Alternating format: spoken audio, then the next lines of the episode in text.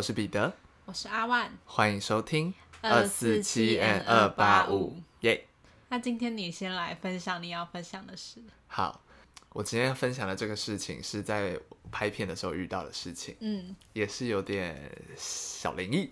最近发生的事情都有点小灵异。哦、我上个礼拜整个礼拜几乎都在拍片，其中有一个剧组是在基隆拍，好远哦，蛮远的，一个基隆的学校这样。反正就是因为他们感觉是第一次拍片，所以他们的一些嗯，整个作业的流程会比较不知道要该怎么做，嗯，或是就新手是吗？对，新手，除了这些技术层面的问题，还有一些像拜拜啊之类，因为像拍片前都会有一些开镜仪式，要拜拜什么之类的。嗯、因为他们的这个嗯要拍的故事题材比较特殊，会有一些呃需要是废墟的场景。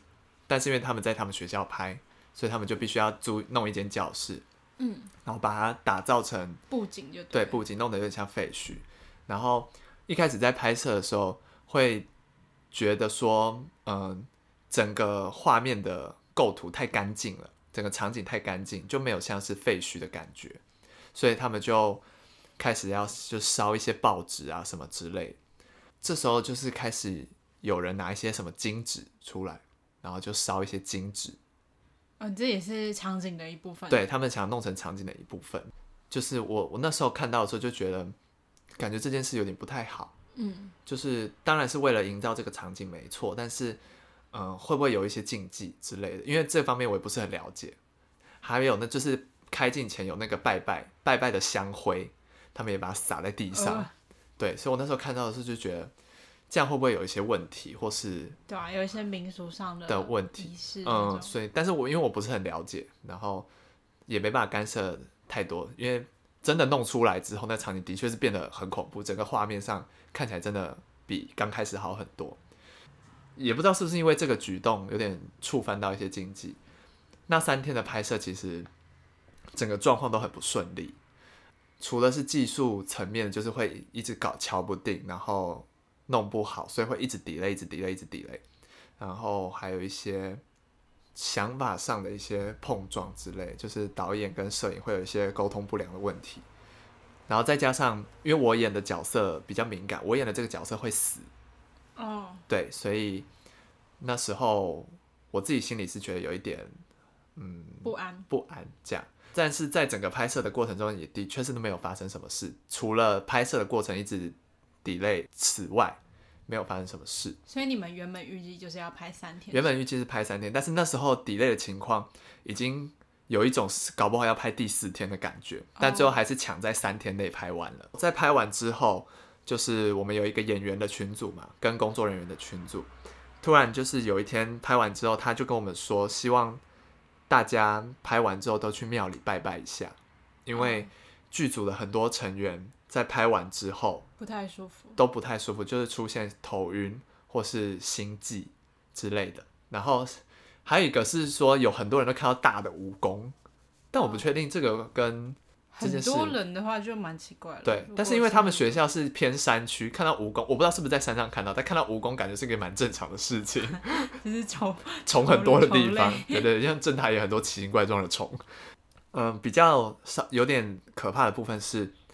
刚刚不是说有烧金纸吗？嗯，然后烧金纸的那个人，在我有一拍摄的期间，有一天我们在那个演员休息室的时候，他也在那边，他在趴着睡觉，然后我们其他人就是在旁边也在休息，然后突然就听到嘣一声，他坐着的那个椅子，呃，他那个椅子是上面是一个坐着的地方，下面是铁架，等于是这两块是不是一体成型的？嗯，他坐着睡觉，突然这张椅子往后倒。就跟那个铁架断掉裂开，所以他整个人就往后头着地撞到地上。那还有这样吗？就我们只听到砰一声很大一声，然后就看到他在地上。他看那时候看起来是没有怎么样，然后好可怕。那时候我们没有联想到这些，是事后把这一切串起来的时候，发现他是烧金纸的那个人。因为如果你说铁架的椅子，那他应该要蛮稳的。对。但也有可能是椅子年久失修了，就无从得知啊。对对对对，因为其实像我在坐别张椅子，就一样是那间教室的其他椅子，我也会觉得感觉好像有一点不稳。不稳。对，所以我觉得也有可能是那个椅子年久失修这样。所以我昨天有去龙山寺拜拜。但我觉得你就是像 讲到这种民俗啊、禁忌类的东西，还是要小心一点了。对，我觉得就是因为你毕竟是在就是拍片，会有很多层面要顾，你宁可信其有嘛。对，真的是宁可信其有，不可信其无。没错，没错，你就不要那么铁齿。就算你不相信，你也是把这个仪式走一次。对啊，而且如果可以让整个拍戏过程更顺利的话，也是一件好事。对啊，也没什么不好。对，所以就是大家还是要小心一点。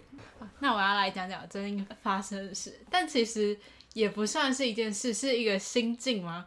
就我前一阵子，就四月底到五月初。大大概是四月底啦，嗯，我就觉得我得了五月病。什么意思？我要先来形容一下五月病是什么病。五月病是日本的一个词，嗯，然后这个病的病症呢，不是你真的生病或怎样，是你一个心理上，就是在日本，因为四月底到五月初是他们的黄金周，放一个黄金周是什么意思？他们会放一个假期，长假这样，嗯，有点像我们的清明连假感，春假感觉这样子。嗯然后你放了长假，你再回来上班，你就会觉得我啥事都不想干哦，我就只想当一块烂泥。OK OK OK。还有，因为就是好像这个时间点会他们很多人进入职场，或是进入到学生进入一个新的环境，所以他们会压力更大，嗯、就是心情更无法就是好起来，这样，嗯、所以心情会处于比较低落的状态。嗯、所以我前一阵子我就觉得。我一定是得了五月病，虽然我没有放春假，早就 就是早就已经春假结束了，已经过很久了。但我就觉得啊，不不行，我觉得我一定是得五月病，然后我就每天只躺在床上，啥我都不想做。我想要一一要开电脑做作业，我就觉得好痛苦啊。那感觉像是我每个月都在经历的事，我感觉是每个月都有这个病。但我觉得我前阵子蛮严重的，就是我真的就每天就觉得啊，我到底今天。就不想做事啊，就持续大概一两个礼拜吧。哇，那其实蛮久的。对，就觉得很很，而且做什么，而且我真的是心情都好不起来，就每天就觉得啊。哦啊，心情很低落，就是有点做什么事都没劲，对，提不起精神，然后哪都不想去，也不想跟任何人有太多接触。哦，之后我就调试自己，我就从整理房间这件事开始，哦、因为我房间小孩那段时间有点混乱，就 是那个跟你的心境一样混乱，就是椅子上有一个衣服箱，OK OK OK，然后桌上也都超乱，然后我就觉得啊不行，我要振作一点，我就开始整理房间，然后拖地啊、擦地板，后来就觉得，然后慢慢的调试自己。然后让自己就是每天就是有一些比较有意义的事情啦，对，然后就后来就好一点，现在就变得比较回来正常的状态。整理房间的同时，也整理一下自己的情绪，对对，就把自己做一个大扫除断舍离一些不需要的情绪。对，哦，我房间，你房间干净啊，干净的不得了，现在看起来蛮干净。可能是我刚你刚来之前，我有小收一下。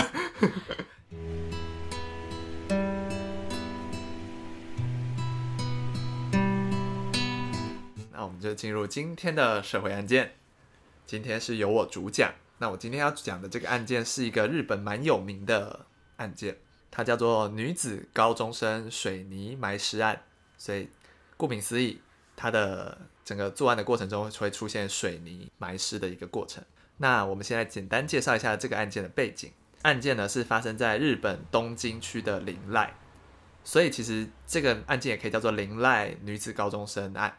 哦，林濑是一个地方。对，林濑是一个地方。那这个时间是发生在一九八八年十一月到一九八九年一月这段期间，很久哎、欸。对，他因为他是一个监禁的一个过程，嗯，然后从他被监禁到他真的死亡被弃尸这段时间的一个过程，这样。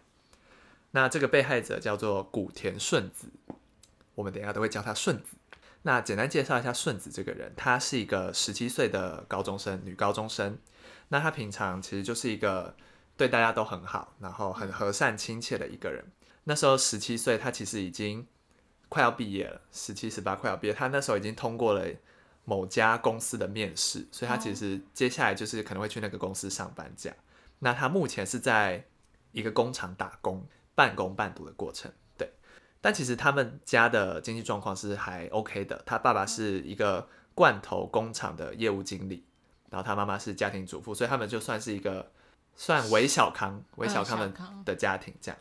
然后再来讲一下这个事件的加害者。这个事件加害者蛮多的，我们会用少年 A B C D，好多哦。对，但是主着重会讲 A，对，因为他是这个主，主他是这个主谋。那这些 A、B、C、D 他们是当时的一个暴力团伙，那个暴力团不良少年，对对对，他们有一个暴力组织叫做集青会，反正就是一个 title 就对了。他们的是里面的成员，只有五个吗？还是，是应该是很大？应该是说那不是一个很庞大的组织，有点像是我们是几个是不良少年，那我们自己来组一个会。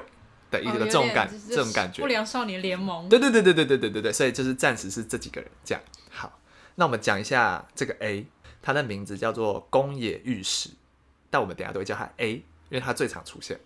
那他其实是一个家境很优越的人，他爸爸是证券经理，然后妈妈是钢琴老师，纨绔子弟那种。对对对对对对对，但也因为他们爸妈，他的爸妈是比较工作比较繁忙，所以其实会蛮疏于照顾他的。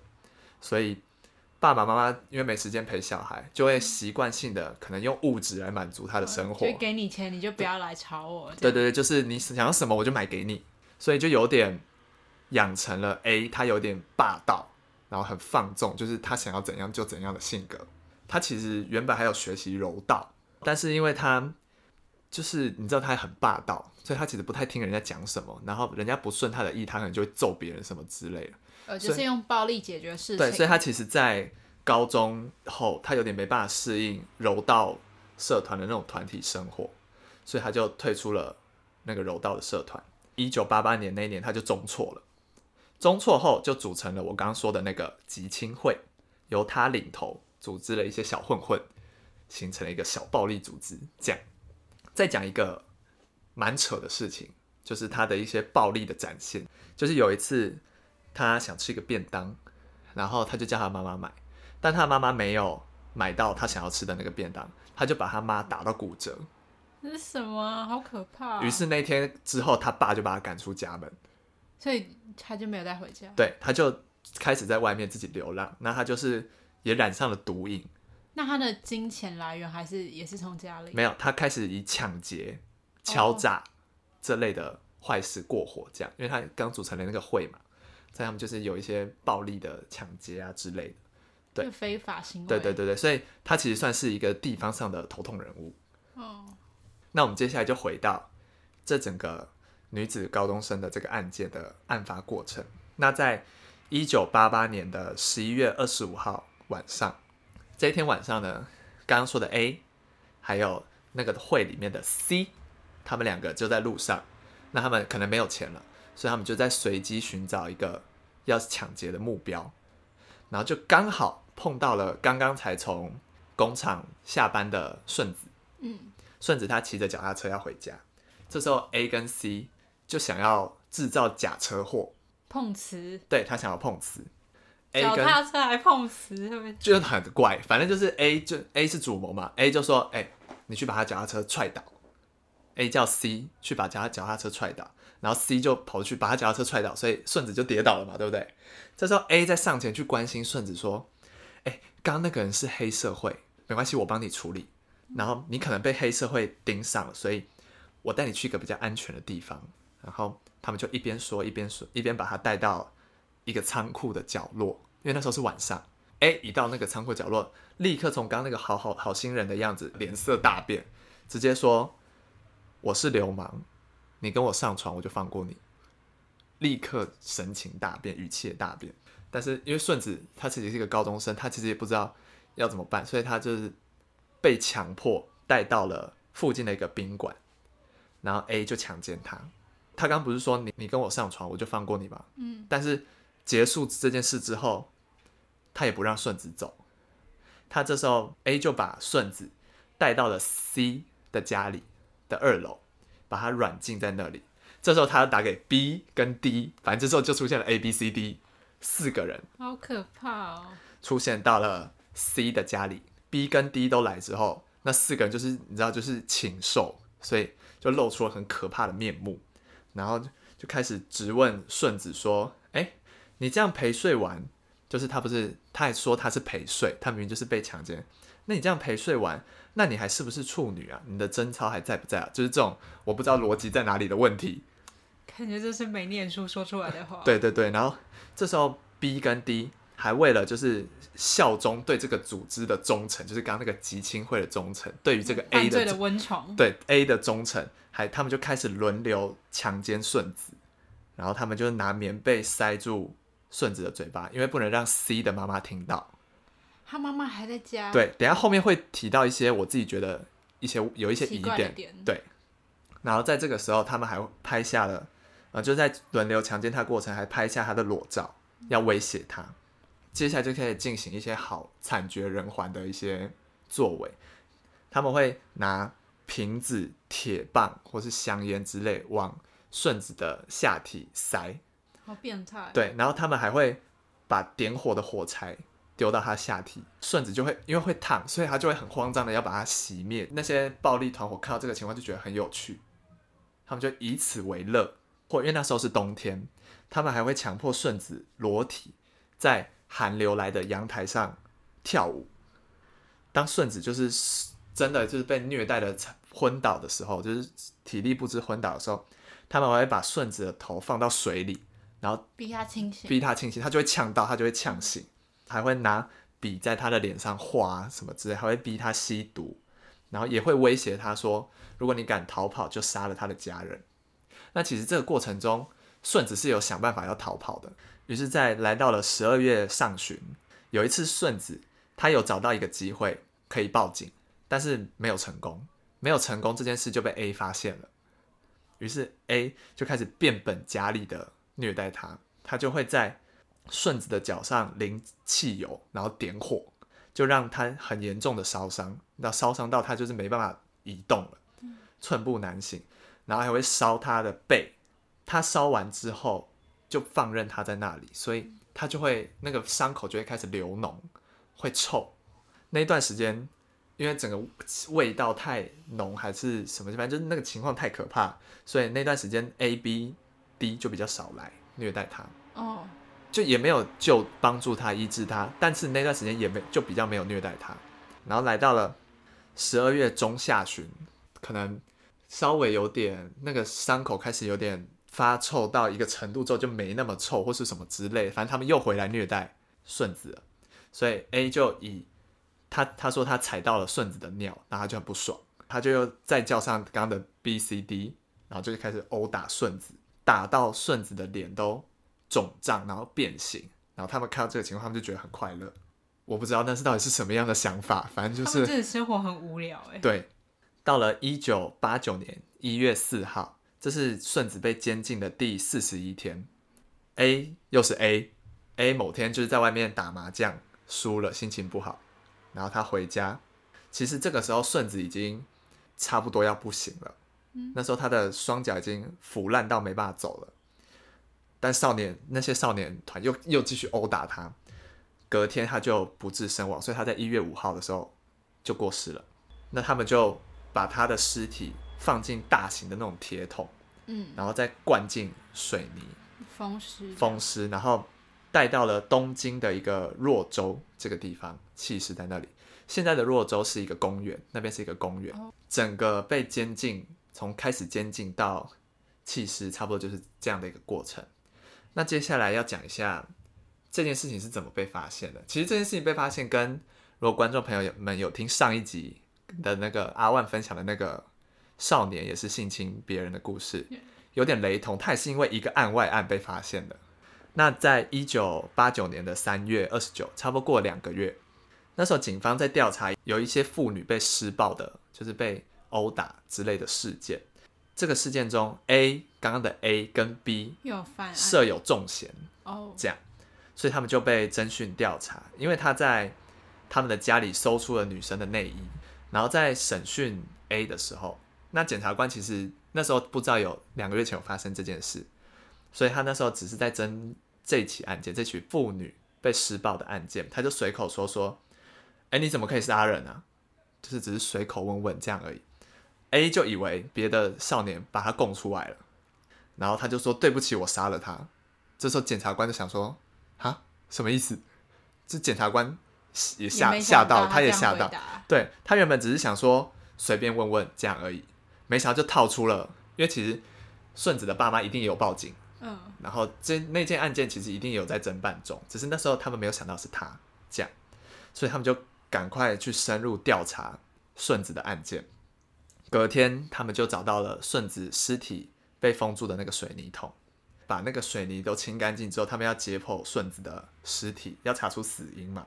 发现顺子的子宫颈已经被就是异物，因为刚刚不是说他们会拿异物塞进他的下体嘛，已经被异物扯到变形了。他的大脑跟小脑都萎缩，因为被监禁太久，又一直被殴打，鼻孔都被血块堵住。甚至还发现她有未成年怀孕的迹象，对，但是只是迹象，还没有真的有胎儿形成这样，嗯，所以这件事情被发现了这样，然后接下来就进入了司法审判的过程。其实这些 A、B、C、D 这些少年，他们都没有成年，本应该他们会被以少年法或是在少年法庭做审判，但是因为这个案情实在太重大了，他们直接被移往了。东京的法院就是一般审理成年人的法院审判。那在一九八九年四月二十，有一个周刊揭露了这些少年的名字。因为一般来说，如果你是少年犯，他不会，你的名字不会被揭露出来，因为他们都觉得你们可能可能小不懂事，有教化有教化的可能。但是这个周刊揭露了这些少年的名字，原因是这他们觉得这些人不是人。这些人是禽兽，他们不配享有人权的保护，太可恶了啦！对，所以他们就把他们的名字公布出来。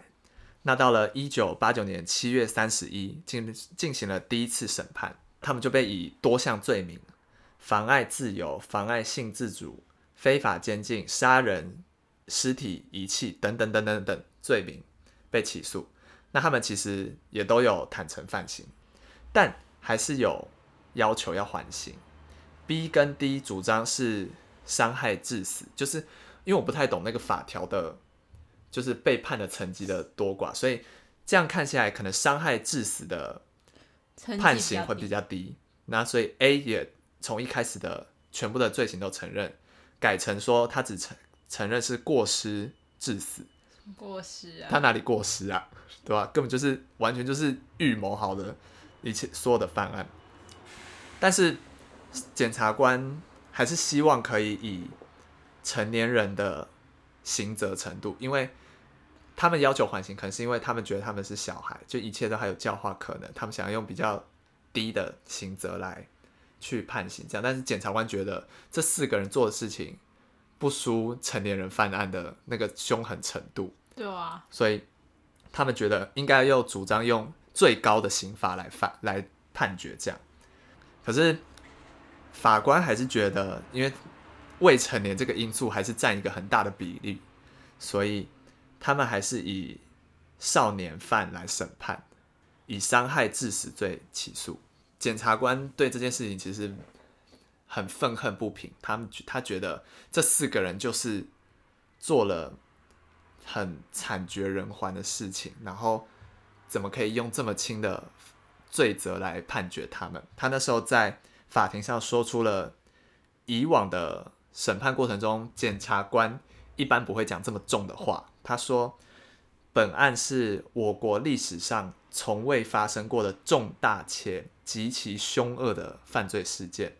被告就是那些少年，被告的作案和杀人动机毫无斟酌的余地，就是很明显，他们就是要杀人，他们没有任何的说什么我不小心杀了他什么之类这种，他们的。”那个动机很明确，就是要杀人，所以他对被害者来说，他遭遇了尝试无法考量的凌虐，所以不应该用少年犯来侦办他。可是未未成年这个因素还是占一个很大的，他算是一个很大的前提，所以还是必须以少年犯的方式来去审判他。这样分别讲一下 A、B、C、D 他们被判了怎么样的刑期。A 是这个主谋嘛？他被判了二十年有期徒刑，那他出狱后之后，两百年都不够。对，但是他出狱之后改名，改名之后在二零一三年又因为诈骗案被捕。对，真的是死性不改。对，B 被判了五到十年的不定期徒刑，在两千零四年出狱后，又因为伤害事件被判四年，所以二然后又被关了四年，二零零九年又再出狱。然后 C 被判五到九年的不定期徒刑。那出狱后在二零一八年又因为伤害罪被判三年，只有 D 被判了五到七年不定期徒刑。那因为他在狱中被其他就是你知道也有一些罪犯会觉得这件事情太可恶了，他们就是在狱中霸凌他这样，所以他出狱之后就足不出户，就变成那种整天待在家里的。Oh. 这边看这边的说只是叫做幽闭青年，可是一种专有名词这样。那刚刚提到说。其实这整件事情都发生在 C 的家里嘛？那 C 的家里难道没有其他人知道这件事吗？其实其他人都知道顺子在他们家。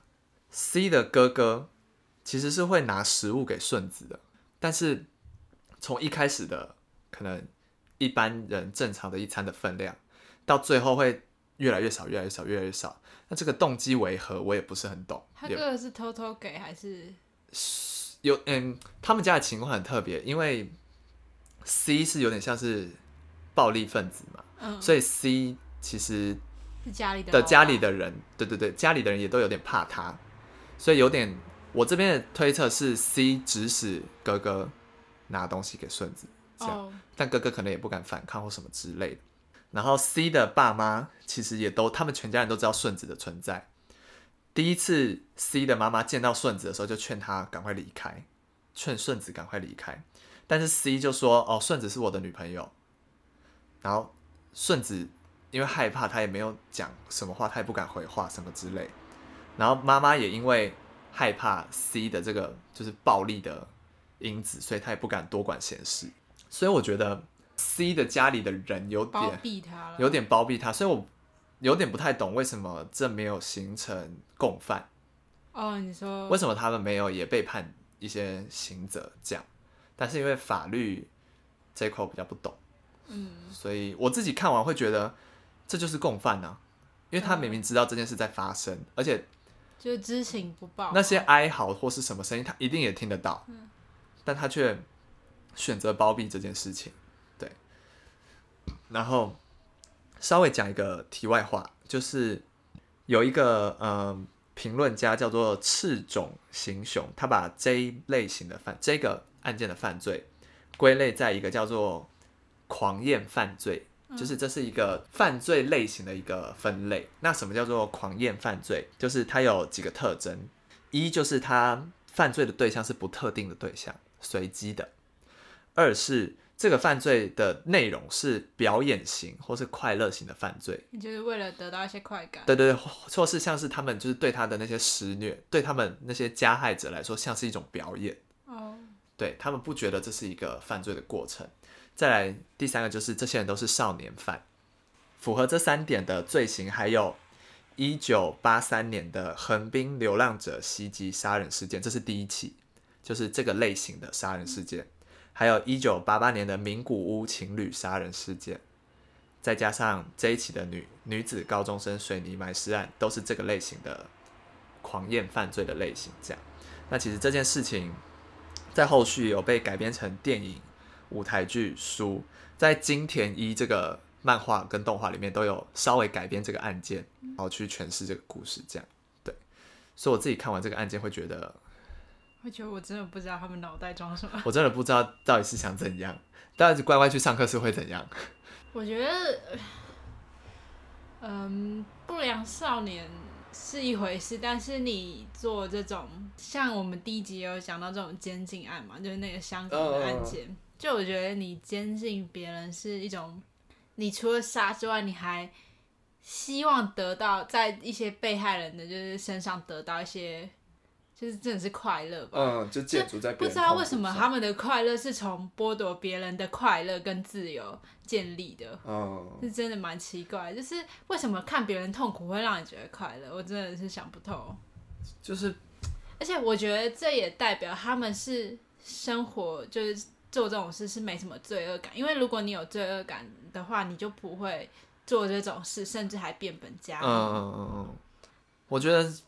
嗯，先天的可能基因是一个因素，但我觉得后天的家庭教育也占很大的因素。嗯、因为像那个 A，他其实就是有点娇生惯养，有点被宠坏。C 的爸妈感觉很有。C 的爸妈，我觉得可能也是有点这种感觉，就是一直都让着他，让着他，让着他。